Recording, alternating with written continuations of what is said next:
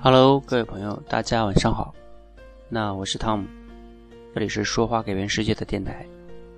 今天呢，给大家分享一个特殊的际遇哈。我昨天呢，突然间在一个场合遇到了刘翔，然后呢，我就很好奇的问他，我说：“哇，刘翔，你怎么可以，就是每次在跳栏的时候，你以前比赛的时候，姿势那么优美，然后动作那么连贯，然后而且每每在，其实你在前程的时候，并不能领先那些国际上的选手，而到越往后，你这个由于动作的连贯，然后就能超越于对手。”然后能每次很多次都能得到世界冠军。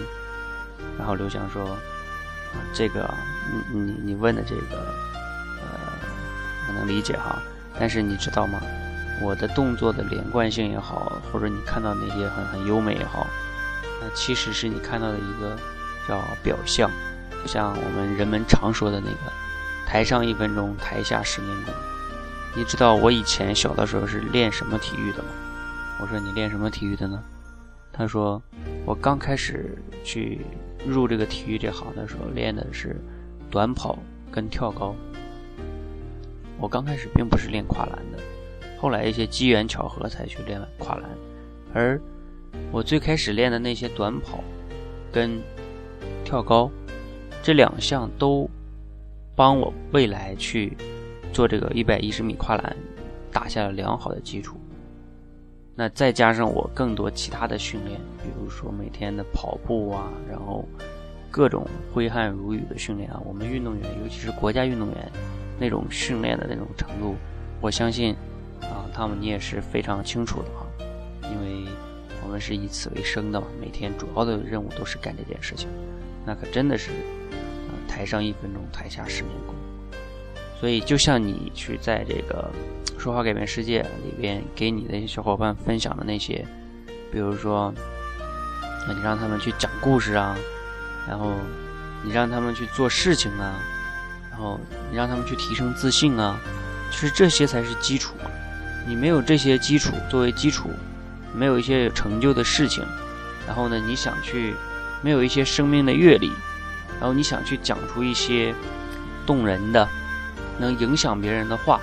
然后有一些有主见的观点，那那些看似讲的很流利的话，然后呢有逻辑的话，然后很绚烂的话，那些都是表象。就像我在比赛的时候，你看到啊跨栏的时候那些精彩的瞬间，那都是表象。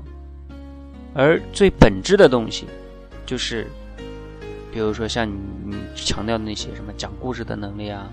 然后你的这个人的自信啊、逻辑分析能力啊、独立思考能力啊、人生的阅历啊，而对我们一百一十米栏来说，呃，这个最根本的那些基础的东西就是你的百米冲刺的能力怎么样啊，对吧？然后你跳高的能力怎么样啊，等等等等。那你平时训练的够不够牢靠啊？当然你也要有一些天赋，对吧？就像讲话这件事情，有天赋的人，那就像。像什么老毕啊、李勇啊，他们这些人是靠讲话吃饭的，那就证明他们在这方面更有天赋。他们就靠讲话吃饭，像我呀，我就是靠一百一十米栏去吃饭的，对吧？那你们就不一定嘛，嗯。所以，但是不管是谁，你都可以去，呃，达到一个及格的水平。比如说，我们虽然不能当主持人，但是我们也可以沟通无障碍啊，表达很正常啊，这个是不难的嘛。那主要是你一个基本的一个训练要做到，嗯，那我听了刘翔这个分享哈，我就觉得他讲的确实很很道很对哈，因为我们我们人们总是会把这个心理平时都会放到一个就是看到别人一些表象上，啊，觉得为什么别人可以那么成功呢？就像你看我上传的那些名人的演讲，甚至就包括乐嘉他们，你以为他真的是？每天专门像像我们很多人一样吗？拿出时间在那练口才吗？口才只是一个表象。那哪一个成功的人士，你看大部分人讲的还是挺好的。那他们都是在那做事情，把事情做得很好，然后呢，人很自信，而这是很重要的。